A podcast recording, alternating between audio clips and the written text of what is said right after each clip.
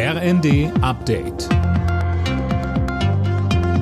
Stündlich neu. Auf den Punkt informiert. Ich bin Laura Mikurs. Guten Abend. Der Tarifstreit im öffentlichen Dienst verschärft sich weiter. Die Gewerkschaften haben in der zweiten Verhandlungsrunde ein erstes Angebot der Arbeitgeber abgelehnt. Damit kommen auf Bund und Kommunen wohl weitere Warnstreiks zu. Linda Bachmann berichtet. Der Vorschlag sah vor, die Löhne in diesem Jahr um drei und im kommenden um weitere zwei Prozent zu erhöhen, außerdem Einmalzahlungen.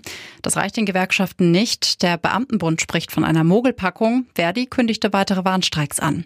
Verhandelt wird über Gehälter für rund 2,5 Millionen Millionen Beschäftigte im öffentlichen Dienst. Die nächste Tarifrunde ist für Ende März geplant. Knapp ein Jahr nach dem Einmarsch Russlands in die Ukraine steht die UN-Vollversammlung ganz im Zeichen des Ukraine-Kriegs. Deutschlands Außenministerin Baerbock hat dort eine Rede gehalten. Sie warb für eine Resolution, die den vollständigen Abzug der russischen Truppen aus der Ukraine fordert. Baerbock sagte, der Weg zum Frieden ist sehr klar. Russland muss zur UN-Charta zurückkehren. Heute ist unser Ziel, dass wir so viele Staaten wie möglich hinter der Charta der Vereinten Nationen versammeln können, damit Russland diese Friedensbotschaft klar und deutlich hört und endlich zur Kenntnis nimmt. Die Welt braucht Frieden und es liegt in den Händen des russischen Präsidenten.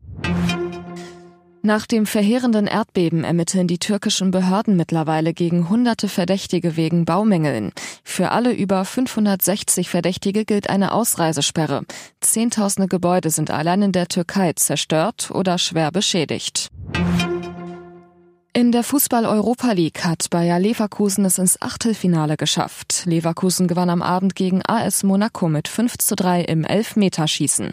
Monaco ist damit raus aus der Europa League. Gerade spielt außerdem noch Union Berlin gegen Ajax Amsterdam. Alle Nachrichten auf rnd.de